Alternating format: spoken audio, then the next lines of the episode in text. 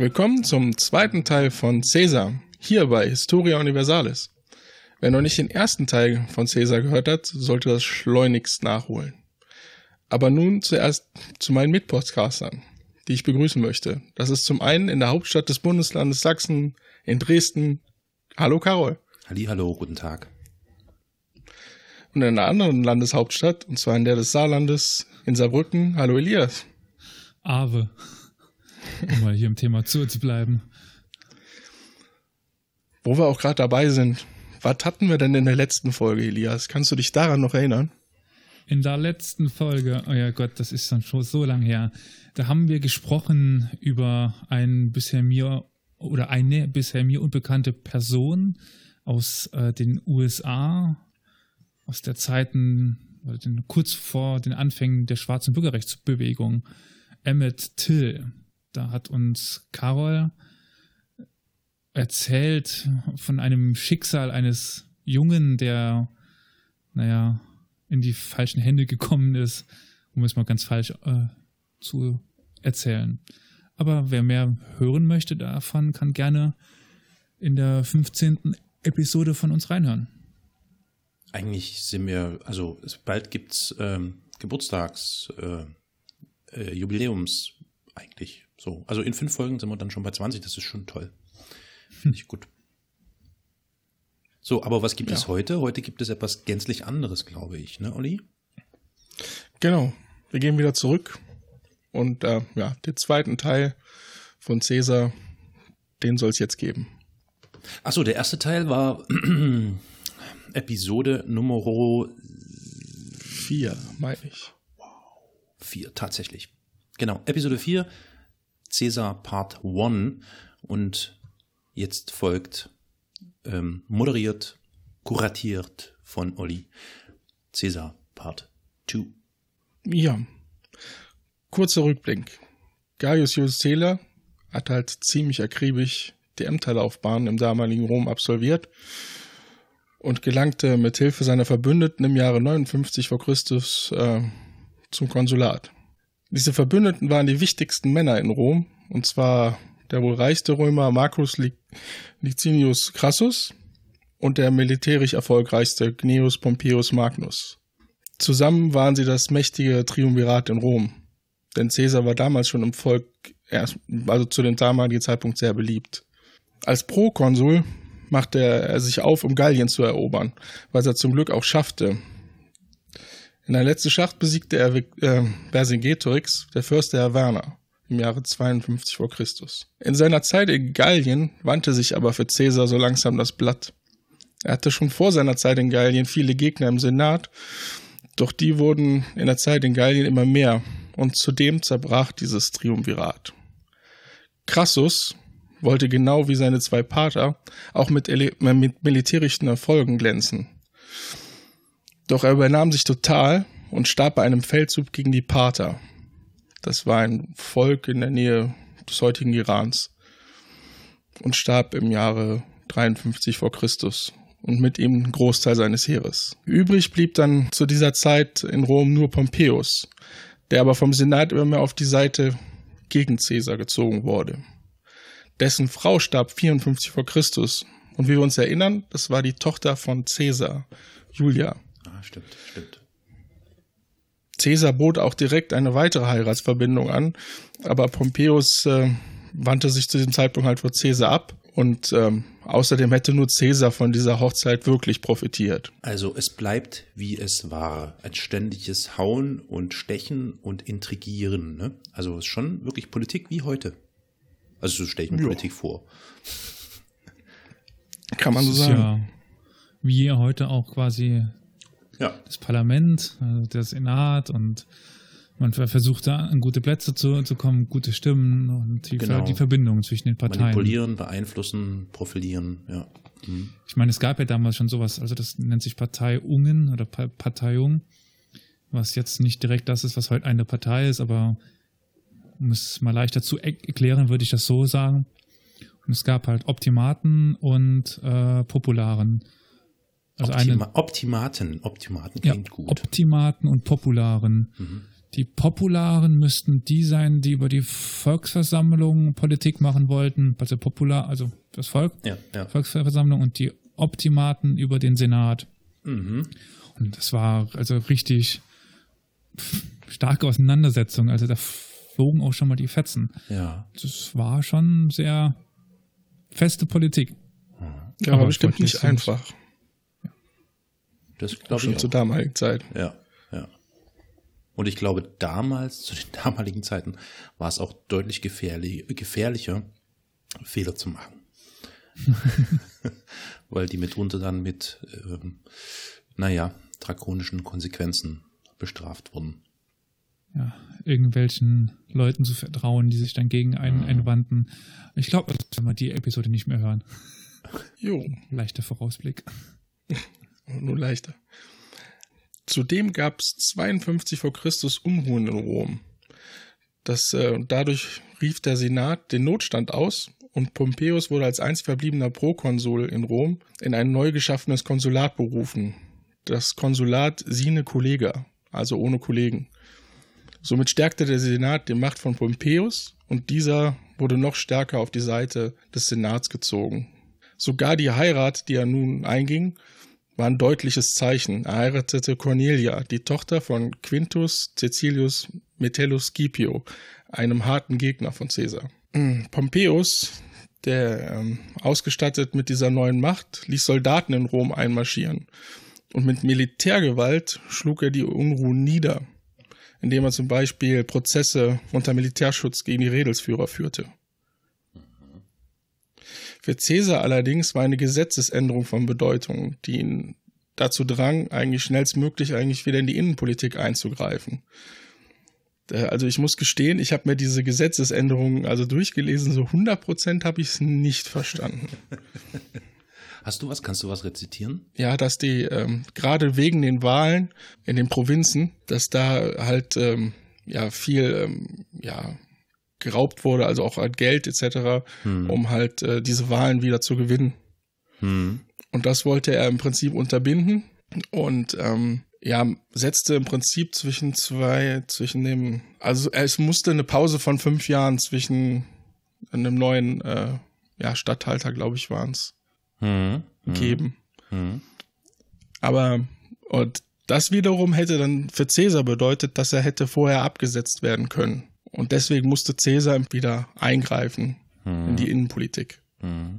Deswegen kaufte er einen Volkstribun, der eigentlich Gegner von Caesar war, indem er seine Schulden beglich. Der Name war Gaius Scribonus Curio. Aber auch die Macht, die Caesar zu diesem Zeitpunkt schon ausstrahlte durch diese militärischen Erfolge in Gallien, die er hatte, hat wohl zu diesem Sinneswandel von Curio geführt. So machte es Curio diesen äh, Caesar-Gegnern fortan im Senat das Leben schwer. Zum Beispiel eine immer wieder geforderte Forderung, dass Caesar sein Heer abgeben sollte, änderte Curio so um, dass er sagte, aber auch nur, wenn Pompeius sein Heer abgebe. Und dafür hat er sogar eine Mehrheit im Senat bekommen von 370 zu 22 Stimmen. Was ja nicht schlecht ist, wenn man bedenkt, dass doch der Großteil des Senats gegen Caesar war. Nach der Amtszeit von Curio hat Caesar zwei neue Tribunen eingesetzt. Zum einen ein Weggefährte von ihm, Marcus Antonius, der später noch äh, ziemlich berühmt wird, und Lucius Cassius Longinus. Das Im Jahre mich- neun, Erinnert ja, mich an Schwanzus Longus. Hm? Weiter. Ja, gut, die haben alle solche Namen. Also, findet ihr lustig, wenn ich sage, ja, okay, lassen wir das. auf den Ähm. Poen. Mit dem Burschen. ja, ein sehr guter Film. Geht immer, geht immer. Springen alle drauf an. Ja. Ja, die beiden haben dann im Jahre 49 vor Christus einen Brief von Caesar verlesen, in dem er forderte, entweder könne er in Abwesenheit Konsul werden, äh, oder alle Truppenkommandeure müssten abberufen werden. Der damalige Konsul Lu Lucius Cornelius Lentulus Crus ging gar nicht auf die Forderung ein und setzte Caesar eine Frist, bis wann er sein Heer abzugeben habe. Ansonsten würde er zum Hochverräter. Caesars Tribune haben dann versucht äh, zu verhandeln und nutzten immer wieder ihr Vetorecht, um ja alles im Senat ähm, zu blockieren. und somit Druck auszuüben. Deswegen sah sich der Senat gezwungen, den Notstand auszurufen und Pompeius und andere Amtsinhaber zum Schutze des Staates einzusetzen. Und dadurch wurde die Lage für die cäsarischen Tribune eigentlich unklar. Und sie hatten ja, Angst und flohen deswegen zu Caesar. Dieser nutzte diese Situation, schrieb sich auf die Fahnen, dass er ja die Tribune, also die Rechte der Tribune verteidigen müsste und die Freiheitsrechte überhaupt. Und mit der 13. Legion, die er hatte, überschritt er dann den berühmten Rubikon, Mhm. welcher zu diesem Zeitpunkt Gallien und im Prinzip Italien äh, trennte. Ja. Und damit begann der Bü- Bürgerkrieg in, im Römischen Reich. Mhm. Mhm. Also für die, die jetzt gerade gar keine Ahnung haben, was mit dem Rubikon gemeint ist, das müsste ja der Fluss ge gewesen sein. ja. Ja, Richtig. stimmt, da habe ich vergessen zu erwähnen, dass es ein kleiner Fluss war, ja. Ja, das ist Es ist aber witzig, ein kleiner Fluss, der zu einem äh, unsäglichen Erfolg geführt hat, nämlich ähm, das ist halt ähm, also ein, ein geflügeltes Wort geworden, dass man Grenzen überschreitet, ne, den Rubikon Mhm. überschreiten und nur so ein kleines Flüsschen. Ja, also ist jetzt nicht großartig. Ja, egal. Ähm, ich kann ich noch mal ganz kurz eine Frage stellen. Natürlich. Das fiel mir jetzt gerade ein. Äh, hatten wir das schon in, in Part 1, äh, was ein Tribun war? Ich stelle mir da ähm, sowas ich glaube, so, wir haben so es ungefähr schon bestimmt. Ja, Ähm, das war einer der ein Ämter, Beamter, die man oder? durchlaufen Mhm. konnte. Ja, ja. hm, Ich weiß, ich kriege die Reihenfolge nie äh, zu, zusammen, aber halt quasi in der normalen Ämterlaufbahn der römischen, äh, des römischen Senats konnte man halt quasi von unten nach oben aufsteigen und ähm, der Tribun war einer der höheren Ämter. hm, Es hm. gab die Volkstribune, es gab, glaube ich, noch, bin mir da, ich kriege die auch nicht mehr alle ganz bei, beieinander. Auf jeden Fall war das ein, eine der sehr hohen Stellungen, die man Mhm. erreichen konnte. Hm, hm. Ja, okay, okay, gut. Ja, So, und dann gab es Bürgerkrieg. genau. Also es hat auch keiner damit gerechnet, dass Caesar wirklich so reagieren würde und tatsächlich in äh, Italien im Prinzip mit einem Heer einmarschieren würde. Hm, Deswegen brach in Italien, gerade in, in Norditalien, sofort ähm, Panik aus. Viele Landes, äh, Landesstädte schlossen sich Caesar sofort an, ohne irgendwelche Anstalten zu machen. Und Soldaten, die in diesen Städten waren, liefen sofort zu Caesar über. Caesars Gegner erwarteten nun von Pompeius, dass er gegen Caesar ziehen würde und diesen besiegen sollte. Doch dieser erkannte, dass die Lage, also die, die Lage und sah, dass Rom eigentlich nicht mehr zu halten war und wollte sich erstmal zurückziehen. Dieses, äh, Caesars schnelles Vorrücken führte dann auch zu einer Massenflucht aus Rom, zumindest unter den Reichen und unter Politikern. Sie hatten Angst, dass Caesar sich wie Sulla, im ersten Teil hatten wir über ihn gesprochen, äh, einen Blutbad anrichten würde, sobald er in Rom ist. In dieser Hektik haben die Konsuln sogar den Staatsschatz zurückgelassen, was natürlich jetzt nicht so gut war für die Gegner Cäsars. ja. Der Senat hat sich einfach nicht vorstellen können, dass Cäsar, wie gesagt, so schnell einfach in Italien einmarschieren würde und in dieser Panik haben sie diesen Staatsschatz zurückgelassen. Das wiederum hat Pompeius dazu gezwungen, auch Italien zu verlassen, nicht nur Rom, sondern jetzt auch Italien und wollte, Pompeius wollte sich dann in der Osthälfte des Reiches sammeln, um dann gegen Caesar in den Krieg ziehen zu können. Hm, hm. Die Senatoren sahen das natürlich als absolute Katastrophe an und zweifelten auch offen dann an Pompeius. Er hatte ihnen nämlich vorher versprochen, dass er überall in Italien Soldaten haben würde, die bei, wenn, eines, wenn es einen solchen Eindringling wie Caesar geben würde, ihn schnell stellen könnten und besiegen könnten. Deswegen hatten sie eigentlich gehofft, dass es einen schnellen Krieg gibt und ähm, ja, sie schnell wieder zurück in Rom sein würden. Aber jetzt mussten sie sogar Italien verlassen. Hm. Caesar war klar, dass es nicht reichen würde, einfach nur Rom einzunehmen. Er müsste auch Pompeius in seine Finger kriegen. Deshalb nutzte er Gewaltmärsche, um so schnell wie möglich hinter Pompeius herzukommen und ihn aufzuhalten, Italien zu verlassen. Doch leider hat das knapp verpasst. Pompeius war schon mit seiner Flotte auf dem Meer. Und Caesar selbst hatte zu diesem Zeitpunkt zumindest keine Flotte, mit der er hinterherfahren konnte. Deswegen zog er sich dann erstmal zurück nach Rom, um dort ja, die Macht an sich zu bringen. Nachdem er das Wichtigste in Rom geregelt hatte, überlegte Caesar, wie er weiter vorgehen sollte. Sein Plan war erstmal die verbliebenen Truppen von Pompeius, die noch in Spanien waren, zu besiegen. Es waren immerhin sieben Legionen und der Plan, äh, sich erst um diese Truppen zu kümmern, hatte wohl zwei wichtige Gründe. Erstens hatte er noch keine Schiffe, um Pompeius zu verfolgen. Und zweitens hatte er natürlich Angst, dass diese Legionen ihm im Prinzip in den Rücken fallen könnten. Und zumindest Italien wieder zurückerobern oder ihm sogar hinterherfahren könnten nach Griechenland. Er schafft das auch relativ schnell, diese Truppen zu besiegen. Ähm, Ein Großteil dieser äh, Truppen musste kapitulieren vor Caesar, weil er einfach besser war mit seinen Legionen. Und äh, zwei weitere Legionen liefen sogar direkt zu Caesar über. Danach hatte im Prinzip in Spanien erstmal wieder alles in, also für sich, also die Posten verteilt etc. in, in Reihe gebracht, um dann wieder zurück nach Rom ja, zu ziehen. Auf diesem Weg kam es dann zu einer Meuterei, genannt die Meuterei von äh, Placentia. Ähm, die römische Armee war von einer, die das Land verteidigte und das Land vergrößert, äh, Armee zu einer im Prinzip Söldnertruppe geworden. Und da ging es natürlich eigentlich ähm, mehr nur ums Geld. Also die wollten einfach mehr, mehr Geld rausschlagen. Immerhin wussten sie, dass die Feldherren sowie Caesar im Prinzip auf sie angewiesen waren und diese Macht wollten sie jetzt äh, ausnutzen, um auch bei Caesar mehr herauszuschlagen.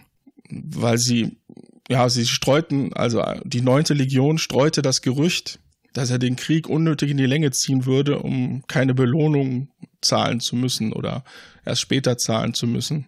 Und im eigenen Land gäbe es ja auch nichts zu plündern. Caesar hat dann ziemlich ähm, ja, hart reagiert. Er ließ eine Dezimierung durchführen und wollte danach die Legion auflösen. Wisst ihr, was eine Dezimierung ist? Naja, ich kann mir das vorstellen. Elias, ich schätze mal, du weißt es.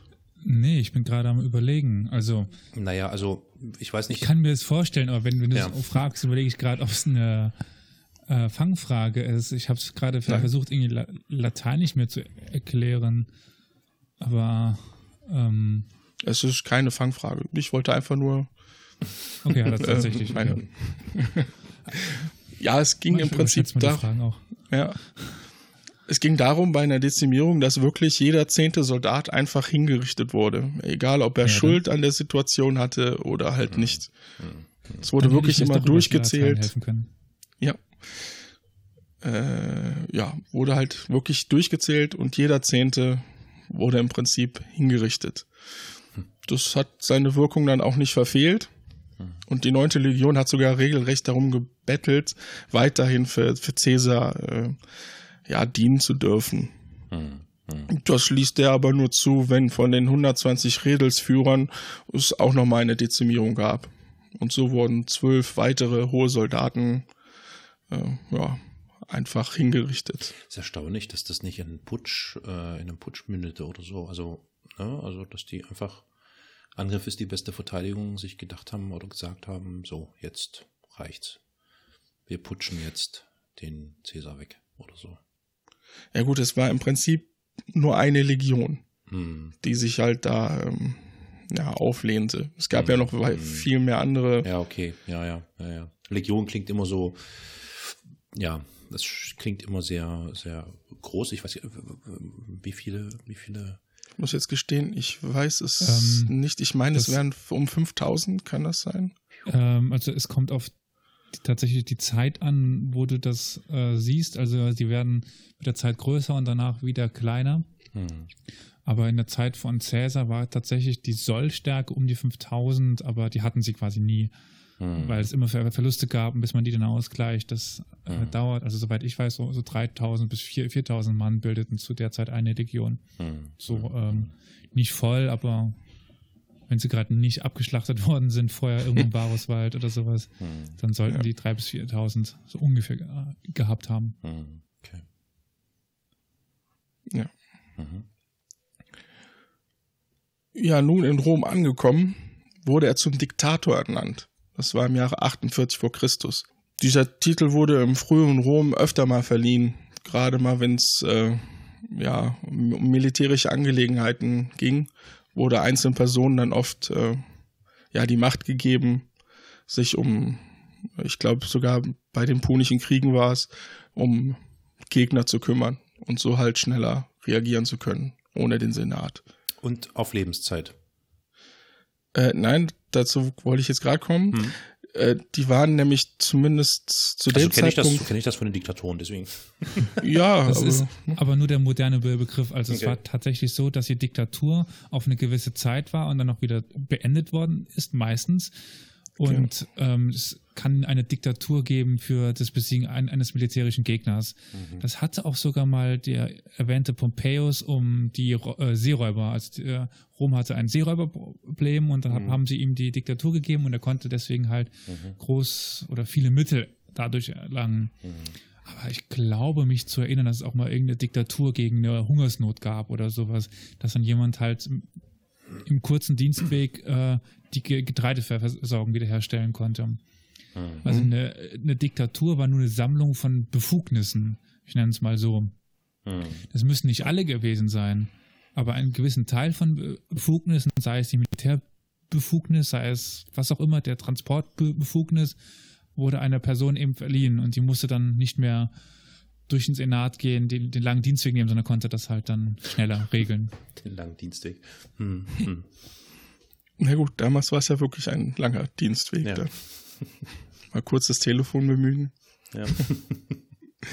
Ja, diese Diktatoren, äh, Diktatorzeit war auf sechs Monate begrenzt. Zum Beispiel Sulla ähm, hat sogar seine Diktatur abgegeben nach diesen sechs Monaten. Was später dann äh, ja Caesar auch noch kommentierte, dass er ja im Prinzip ein Idiot gewesen sei in der Hinsicht. Hm. Aber Caesar musste so handeln, weil nur so konnte er zum Konsul gewählt werden. Denn als Diktator konnte man Wahlen durchführen. Mhm. Und so führte er eine Wahl durch, wurde zum Konsul gewählt und nach nur elf Tagen legte er seine Diktatur dann wieder nieder. Mhm. Ja, und reiste nach äh, Brundisium, wo seine zwölf Legionen starke Armee wartete, um nach Griechenland zu reisen. So, In welchem Jahr befinden wir uns jetzt gerade? 48 vor Christus. Okay. und wenn wir jetzt gerade bei dem Konsulat sind, kann ich jetzt, äh, ich habe nochmal nachgeschaut, mit äh, dem Cursus Honorum, also die, diese Ämterlaufbahn, Hm. und kann man versuchen, äh, da ein bisschen Licht in die Dunkelheit zu, zu bringen. Wir hatten ja das gerade eben schon mal bei dem, Tri bei dem Tribun. Hm. Also das ist normalerweise so, dass man halt im ersten Militärdienst an, antritt, äh, wie auch immer, also wie, wie lang oder kurz. Und wenn du sowieso schon höher gestellt bist, kannst du ein Militärtribun werden, wenn du halt aus einer bekannten Fa- Familie kommst. Danach ne- übernimmst, kannst du ein Amt der Kästur übernehmen. Da gab es zur Zeit von Cäsar 20 und du musstest 20 oder später 31 Jahre alt sein, in Que also Questor. Mhm. Danach aufgestiegen bist du dann ins Volkstribun oder als, als zum Volkstribun aufgestiegen. Da gab es dann zehn Stück. Auf derselben Stufe soll das Edilat, also der, der Edil stehen. Da gab es wohl vier und das Mindestalter war 37. Okay. Dann das nächsthöhere Amt, äh, die Prätur. Es gab acht Prätoren, Mindestalter 40. Und dann als höchstes Amt das Konsulat. Und da gab es zwei Konsule und da war das Mindestalter 43, was bei einer durchschnittlichen Lebenserwartung von 45 Jahren oder sowas doch schon sehr hohes Alter war, das Mindestalter. Also das waren dann die weisen Männer. Hm. Hm. Hm. Das ist jetzt, das, diese Aufzählung, die ich habe, ist die aufgrund von einem Gesetz, glaube ich, von Sulla. Aber ja, ja, genau. Also ungefähr das, was in der Zeit von äh, Cäsar noch äh, galt. Mhm. Mhm. Also Volkstribun, die dritte Stelle von fünfen, also wobei das fünfte dann das höchste ist. Ja. Genau. Nur nochmal äh, Rückgriff auf das, was davor war und jetzt, wo er. Ja. Er hat sich gerade zum, zum Konsul ernannt, oder? Ja, genau. Olli? Genau. Ja, Das ist das erneut. höchste Im. Prinzip war er ja schon Ja. Konsul vorher und hat sich jetzt erneut zum Konsul wählen lassen. Und wie alt war Cäsar? Oh Gott. 48, Ja, dann noch keine drei- 62. Jetzt beim zweiten Mal meine ich. Ja. Das erste Mal war, huha, 69 Aber- vor, ne? Christus. Gut Aber ich meine, also der hatte doch noch nicht die 43 Jahre, die er haben sollte laut Nee, Gesetz. ich meine, er war 37 oder so, ne? er war relativ jung noch, ja. Das Schwein. Hat sie halt Also- sehr schnell die Ämterlaufbahn durchschritten, ja. Aber jetzt äh, genug dieser Exkurs. Dieser Wollte Ehrgeizling. nur noch mal. Äh, nicht du, also Cäsar. Ist ein Ehrgeizling. Ja, echt sowas. Jo. Pompeius hatte in der Zwischenzeit die gesamte Osthälfte des Römischen Reiches unter seine Kontrolle gebracht. Äh, Er und der Senat wurden auch die Pompeianer später genannt. Sie hatten auch die Adria ja, unter Kontrolle. Und so dauerte es einige Zeit, bis Caesar seine gesamten Truppen in Griechenland hatte. Ähm, 34.000 Mann stark war dann sein Heer und damit begann Caesar dann langsam Druck auf Pompeius auszuüben. Obwohl Pompeius wohl eine weitaus höhere Truppenstärke hatte als äh, Caesar.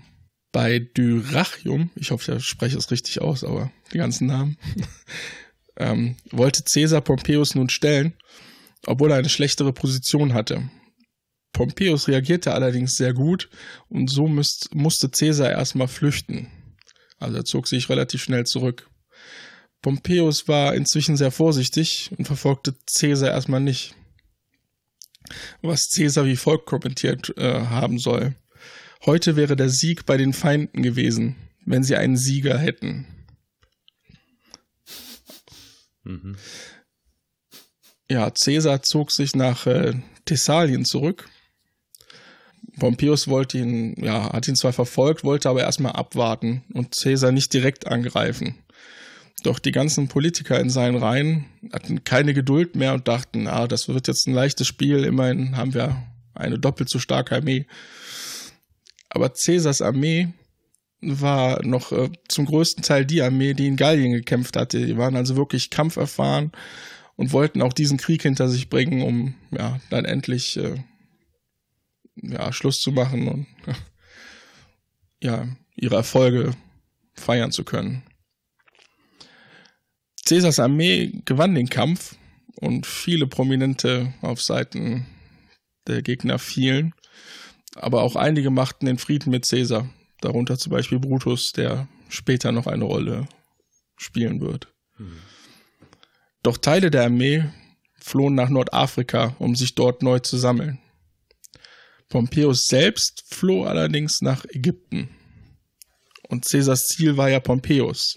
Also machte sich Caesar mit einem kleinen Teil seiner Armee auf nach Alexandria. Im Oktober des Jahres 48 vor Christus kam er da nur an und musste erfahren, dass sein Widersacher inzwischen tot ist. Als Beweis brachten die Ägypter ihm halt, äh, den Kopf des Pompeius. Äh, man hoffte damit Caesar zu bewegen, dass er schnell wieder das Land verlassen würde. Na, allerdings Heißt- war Caesar, ja, Weißt du, warum? Wollte ich auch gerade fragen. Hm. Also ich, ob, ob du dir bewusst bist, wie die politische, äh, die politische Situation damals in Ägypten war. ja, Ägypten war ja im Prinzip die Kornkammer Roms, nannte man sie. Nee, eben gar nicht. Das Wie war ja noch, noch äh, unabhängig. Das waren eigentlich Ja, die, aber äh, äh, ja, ein paar Jahre vorher ähm, hatten die ähm, ähm, ähm, Ptolemäer äh, Rom schon versprochen, eine gewisse ja, Zahlung zu leisten. Abgabe, ja. Aber die Ja. Kornkammer war, glaube ich, zu, äh, zu dem Zeitpunkt noch, noch Sizilien. Okay. Die, zu, zu der Kornkammer schlechthin wurden sie erst später, wenn ich mich nicht irre. Und sie waren halt facto noch, äh, de jure noch unabhängig. Sie waren noch ein eigenes Königreich als Ptolemäer, also als unter der Dynastie der Ptolemäer, weil dann die, äh, wie heißt sie nochmal? Die Königin. Kleopatra? Danke.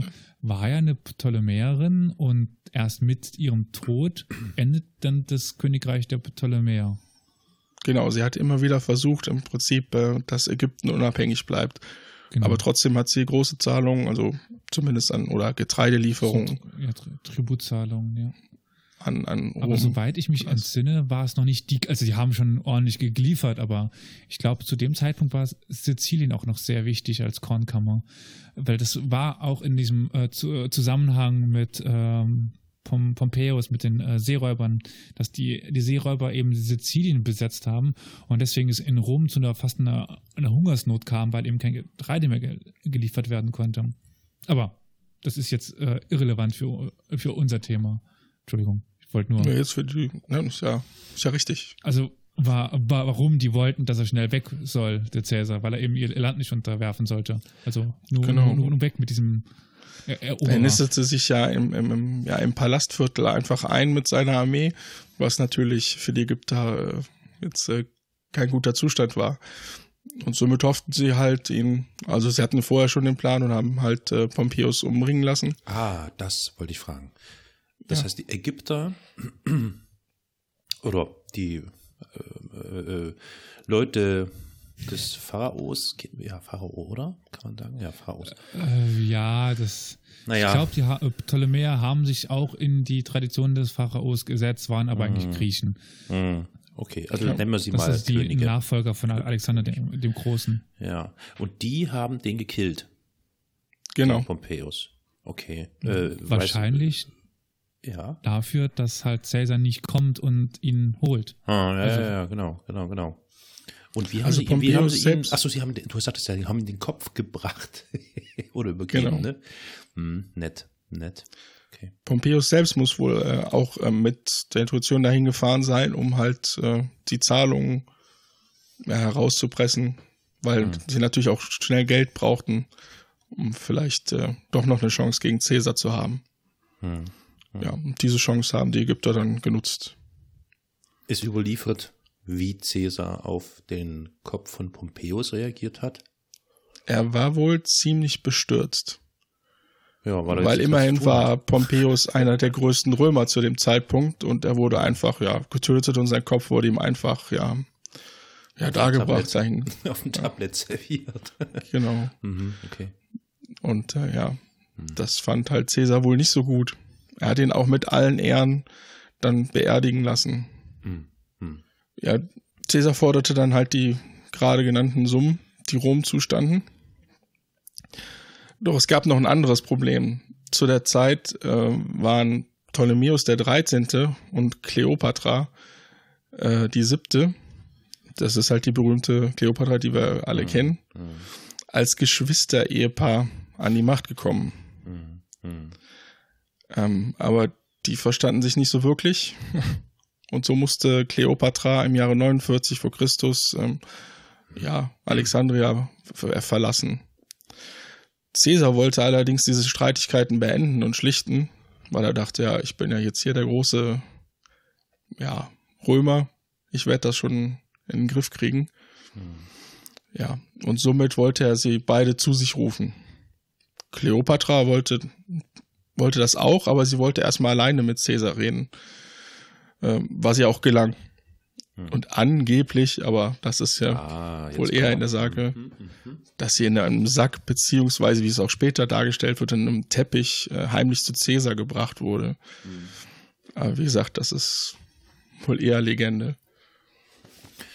Und da ich ja jetzt, ich, ähm, bildungsferner Bürger, nur auf meine Asterix-Hefte und meine ganzen Erinnerungen daraus zurückgreifen muss, ist da was dran an dieser Liaison zwischen Caesar und Kleopatra, die da in den Asterix-Heften immer so zelebriert wurde? Da wollte ich gleich noch zu kommen. Ja. Oh, sehr gut. Da bin ich ja schon Okay, dann gespannt. sage ich auch nichts. Nicht? ähm, ja, als der Bruder Kleopatras, also der Ple- Ptolemäus der 13., ja davon Wind bekam, kam es zum Alexandrischen Krieg. Obwohl Caesar das noch versuchte zu schlichten, indem er beide zu Herrschern erklärte, ja, kam es dazu, dass stellvertretend für Ptolemäus äh, der General Achilles, äh, Achillas, Entschuldigung, äh, Krieg gegen Caesar führte. Caesar wurde belagert und konnte sich auch nicht wirklich befreien. Allerdings konnte er gewinnen, weil Mithridates von Pergamon ein Heer zusammenstellte und Caesar zu Hilfe eilte. Caesar gewann dadurch den Krieg und Ptolemäus starb bei der Flucht im Nil. Er ertrank dort. Ich äußere mal die Vermutung, dass das genau der Grund war, warum er die beiden irgendwie versuchen wollte, äh, zueinander zu bringen wieder. Weil er verhindern wollte, dass es da zu kriegerischen Auseinandersetzungen kommt, weil das wahrscheinlich einfach eine personelle und finanzielle äh, Belastung gewesen wäre für ihn. Hat jetzt zwar nicht gefruchtet oder nicht funktioniert, aber ich glaube, das könnte es vielleicht gewesen sein. Ne? Ja, aber jetzt kommt es eigentlich zu dem Punkt. Ich, mhm. Angeblich, äh, seit Kleopatra das erste Mal zu Caesar gebracht wurde, hatten sie wohl eine Liebesaffäre. Also war er im Prinzip schon auf der Seite von Kleopatra und wollte es das irgendwie ist, hinkriegen, ähm, ja. dass ihm zumindest an die Macht mitkommt. Mhm. mhm. Ja. Also stimmt das tatsächlich? Ja, also sie hatten sogar also. einen gemeinsamen Sohn. Oh. Ptolemäus Caesarion. Das ist immer schön bei den Ptolemäern. Die heißen alle Ptolemaios. Der König war ja gerade schon der 13. Und wenn man sich mhm. ein bisschen mit denen be beschäftigt, muss man immer hoffen, dass sie einen Beinamen haben, damit man weiß, wer jetzt gemeint ist. Weil die Ptolemaios der Erste, dann Ptolemaios der Zweite, Ptolemaios der Dritte. Und wenn man dann die, die Quellen liest, sind die teilweise nicht mit Beinamen und, und nicht mit Zählungen versehen. Und dann ist das ganz schön witzig, wenn dann Ptolemaios auf Ptolemaios auf Ptolemaios folgt. Das kann bei Quellenlesen ganz schön lustig sein. Hm. Ja gut, aber du machst nichts falsch, ne? Wenn du den nächstbesten mit Ptolemaios anredest, den nächsten König. genau, haben sie es einfach gemacht. Ach, noch ein äh, Kind, äh, nochmal Ptolemaios. mal eine ganz blöde Frage. Ich weiß nicht, ob du das jetzt so ad hoc weißt. Ähm, wie ist denn das hat er eine Funktion erfüllen können, der Ptolemäus, bla, Sohn von äh, Kleopatra und Caesar? Also. Äh, das weiß ich, aber das würde dann in der anderen Folge im Prinzip weitergehen. Hm, okay. Okay, also Obwohl ich kann es ich ja eigentlich, ich kann ja eigentlich schon. spoilern im Prinzip. Sonst gäbe es ja keine neue Folge. Da. Gut, dann hätte sich, aber dann hätte sich auch die Frage nach Alimenten eigentlich geklärt, weil das sind dann quasi die Alimente wenn er eine bestimmte Funktion. Ja, ohne zu spoilern, wissen wir ja, wie es mit Cäsar ausging. Also hm, um, hm. darum macht er sich, glaube ich, keine Sorgen mehr. Hm, stimmt, stimmt. Okay. Ja, die beiden haben sogar noch eine Nilreise vollzogen, obwohl es im ganzen römischen Reich zu dem Zeitpunkt natürlich total instabil war. Aber die hat Cäsar diese Reise wohl noch genossen, bevor er sich dann oh um den Rest gekümmert hat. So eine romantische Flussfahrt. Hm. Ja. Auch schön, oder? ja, genau. Ja, 47 vor Christus fuhr er dann nach Syrien, obwohl es in Italien wirklich chaotisch zuging, weil Pharnakes, der zweite von Pontus, plünderte die ganzen Provinzen in Kleinasien. In einem nur fünf Tage andauernden Feldzug konnte er Pharnakes dann schlagen. Und dann gab es den berühmten Ausspruch, den viele von uns kennen. Veni vidi vici. Ich kam, ich sah, ich siegte. Ei, ei, ei, Und das bezog sich dann auf diesen Feldzug, weil es halt so schnell ging. Dann, äh, mein Lateinlehrer hat immer auf mich eingeprügelt. Es gibt kein C im Latein. Ah, Vicky, Entschuldigung. Ja. und, dann, und wieso sagt man dann äh, Tacitus und nicht Tacitus? Darauf konnte mir dann keiner eine Antwort geben. Aber gut. ja. Ja. Äh, Ende 47 vor Christus kam er dann endlich nach Rom zurück. Er ordnete die wichtigsten Geschäfte und vor allem musste er die reichen Römer noch mal um Geld bitten, denn er musste die verbleibenden Pompeianer in Nordafrika schlagen. Er beschaffte sich das Geld und bei der Schlacht von Thapsus um 46 vor Christus schlug er die Senatstruppen unter Metellus Scipio und Cato dem Jüngeren. Cato der Jüngere hat dann auch, nachdem sie die Schlacht verloren hatten, ja, ehrenvollen Selbstmord begangen. Caesar kehrte dann nur kurz nach Rom zurück und ging dann nach Spanien, um die Söhne Pompeius in der Schlacht von Munda 45 vor Christus zu besiegen. Dabei entkam ihm zwar ein Sohn, aber das war für Caesar zu dem Zeitpunkt dann kein Gegner mehr. Ja, nun konnte Caesar endlich seine Erfolge feiern und äh, bei seiner kurzen Rückkehr hat er sich zum Diktator für zehn Jahre machen lassen. Und da hat er dann auch zum Beispiel bei den Feierlichkeiten Vercingetorix ähm, hinrichten lassen. Oh, schön. Schön. Der musste dann die ganzen, ich glaube sechs Jahre waren es, ja im Prinzip auf seinen Tod warten. Schönes Grillfest mit Hinrichtung. Hm, okay. Ja. Caesar nutzte halt auch seine Zeit dann, um viele Gesetze zu ändern, die Legas Juliae. Er plante viele neue Gebäude, zum Beispiel eine große Bibliothek, wahrscheinlich nach dem Vorbild von Alexandria, die leider während der Alexandrischen Kriege abbrannte. Er führte zudem noch einen verbesserten Kalender ein, der nach ihm benannt wurde, dem Julianischen Kalender. Und er ließ zwei Städte, Karthago und Korinth, die die Römer vor knapp 100 Jahren zerstörten, ja wieder auferstehen. Doch Caesar fühlt sich immer mehr wie ein, ja, eine Art König. Davor hatte der Senat im Prinzip Angst, dass er sich zum König äh, ja, aufmachen würde. Aber ob er wirklich König werden wollte, ist äh, ja, geschichtlich eigentlich umstritten. Es gibt zwar Anzeichen dafür, aber er hat es nie im Prinzip wirklich geäußert. In welchem Jahr bewegen wir uns jetzt gerade? Ähm, das, ja, das ist im Prinzip schon das Ende, ja, so 44. Ja, 44 Mhm, okay. wurde er zum Diktator. okay. Achso, da habe ich gerade übersprungen. ja, nachdem er dann nämlich wieder zurückkam aus Spanien, wo er die, ähm, die Söhne Pompeius äh, besiegt hatte, hat er sich dann nämlich auf Diktator auf Lebenszeit ernannt. Ah. Endlich. Ja, wurde Zeit. ja, deswegen, weil er sich auch so gab, wurde es im Senat, äh, bildete sich dann wieder ein Widerstand. Und unter der Führung von Marcus Ionius Brutus und Gaius Cassius Longinus bildete sich eine große Gruppe, die den Tod Caesars plante, weil er ihnen als Tyrann erschien und sie die Republik im Prinzip retten wollten. Ja, und so kam es dann am 15. März 44 vor Christus zu dem Mord an Caesar, an dem mehrere Senatoren beteiligt waren. Er wurde mit 23 Dolchstichen ermordet.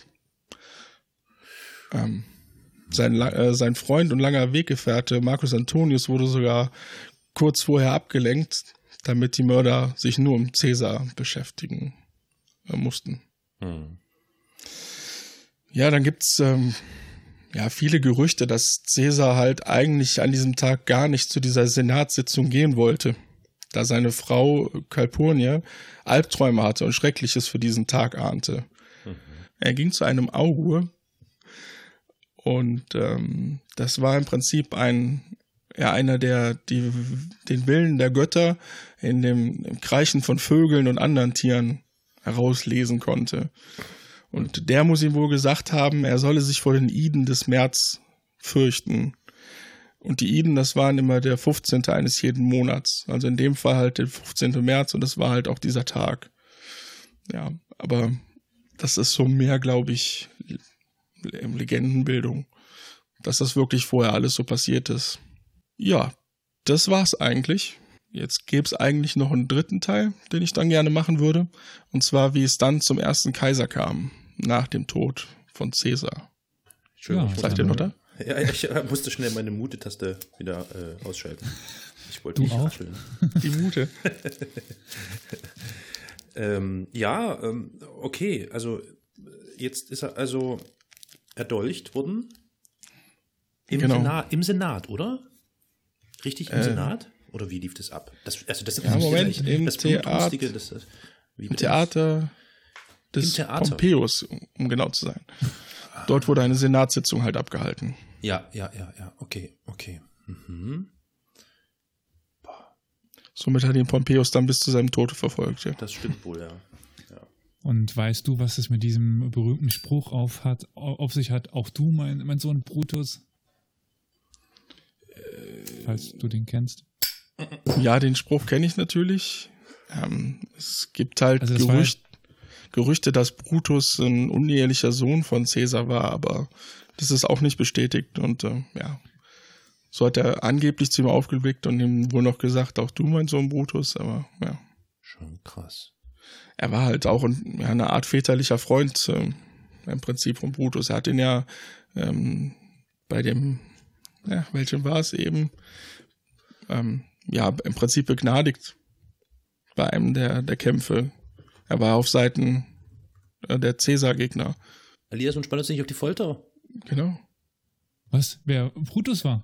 Na, wolltest du irgendwas zu auch du, mein Sohn Brutus, sagen?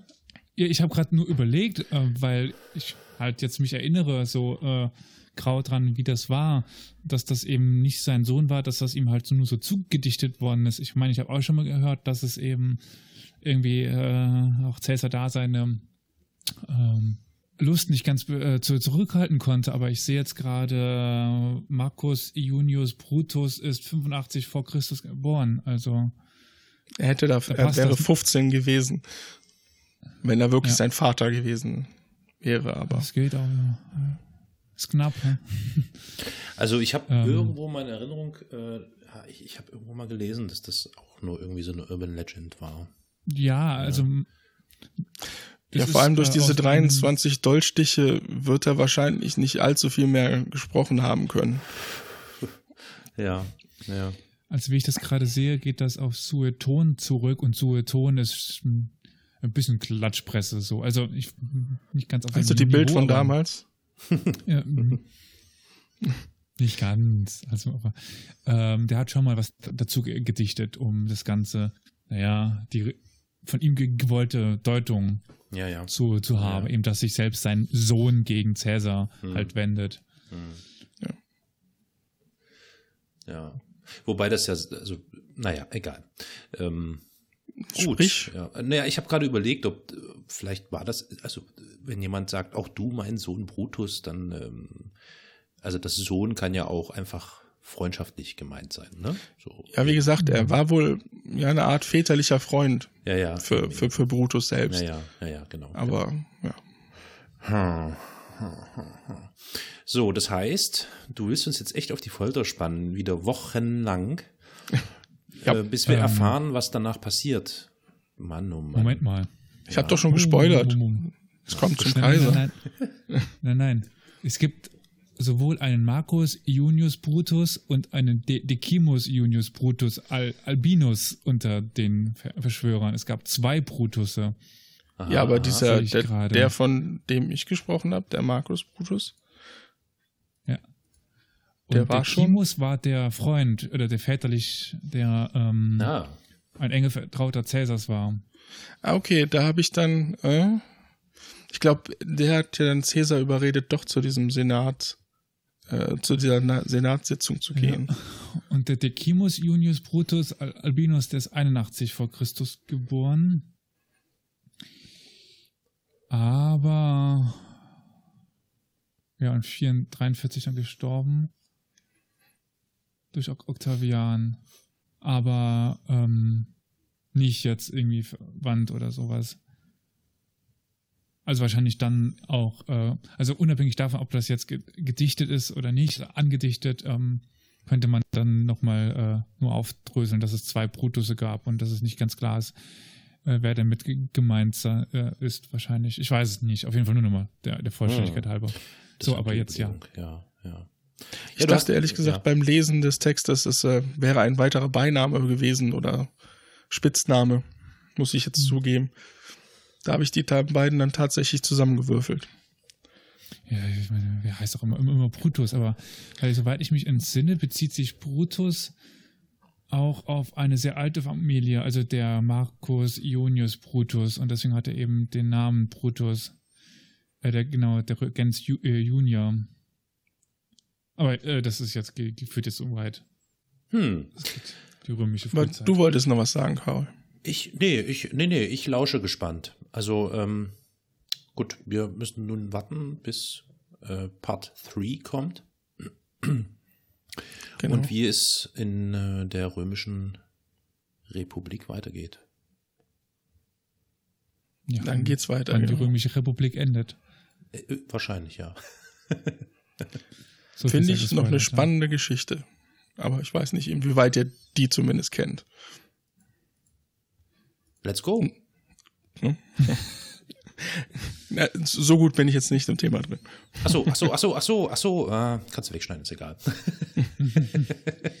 ich dachte, du meinst jetzt äh, in diesem Moment ad hoc. Okay, okay. Ja, dann möchte ich mich auch nochmal ganz herzlich bei Olli be- bedanken, der uns hier sehr schön von Gaius Julius Caesar er erzählt hat, seinem Leben und seinem doch etwas tragischen Tode. Ich schließe mich dem an. ähm, Vielen Dank, Olli. Ja, und möchte dann jetzt den Feedback-Blog anfangen. Normalerweise fangen fangt ihr an, das machen wir mal ganz ähm, alles auf Tab Tab Tabula Rasa. Das verhaspeln Tabula Rasa. Und äh, ja, YouTube haben wir. Historia Universalis, der Geschichtspodcast. Und wenn ich gerade dran bin, würde ich noch weitermachen mit dem nächsten historischen Abend oder geschichtlichen Abend Mhm. Hier in Saarbrücken nächste Woche. Aber wenn ich sage nächste Woche, ist das ja witzig, wenn man das da in drei Wochen hört. Der 6.6.2018 in der Mainzer Straße 1 in, in Saarbrücken. Da werde ich etwas erzählen von deutscher Kolonialgeschichte, deutschen Kolonialverbrechen und werde hoffentlich die Frage erörtern, inwiefern der deutsche Staat und oder die deutschen Bürger eine Verantwortung dafür tragen. Ja, so viel nochmal ganz kurz dazu. Aber wir sind auch noch auf weiteren Wegen zu erreichen. Hm, wie gebe ich jetzt weiter? Olli, du bist doch Ja. auch ein Beauftragter. Genau. Und bei Facebook sind wir unter Historia Universalis at Geschichtspodcast zu finden. Sollte also kein Problem sein. Ja, und, Und Carol? ja, ähm, ich als staatlich anerkannter Twitter-Beauftragter weise auch nochmal auf unseren Twitter-Account hin, der zu finden ist unter @geschichtspod. Zudem wären wir auch per Mail erreichbar. Unter welcher Mailadresse? Weiß das jemand? Podcast at historia-universalis.fm. Wunderbar. Und für die ähm, äh, nicht so technikaffinen gäbe es dann auch noch die Möglichkeit, dass ihr zum Telefonhörer greift und uns eine Nachricht auf dem Anrufbeantworter hinterlasst. Das geht äh, unter der Dresdner Rufnummer 0351, das ist die Vorwahl, 841 686 20. So, mehr haben wir Ja, nicht. an, Ja, Und man kann auch auf unserer Webseite kommentieren. natürlich, klar. Ja. Wir sind immer froh um Anregungen, um Fragen, um Hinweise. Wenn ihr ein, ein Thema habt, was ihr gerne besprochen habt, wenn ihr selber mal ein Thema vorstellen wollt, auch wenn ihr euch dort gut au- auskennt, schreibt uns. Wir freuen uns. Genau. Und ihr könnt euch ganz, ganz ähm, unbesorgt auf die Internetseite historia-universalis.fm begeben, denn wir verfügen seit dem 25.05., wie es sich gehört, laut Datenschutzgrundverordnung über eine Datenschutzerklärung und eine Cookie-Hinweis. Äh, bla. Die ich sehr schön finde. Ich musste lachen, als ich die gesehen habe. Ja, Ja. doch. Okay. Ja, und bewertet uns bitte bei iTunes oder anderen mit ein paar Sternen. Können Ja. wir gebrauchen. Auf jeden Fall. Genau. In diesem Sinne Und würde ich sagen. Und auf Wiedersehen. Auf Wiederhören. Tschüss.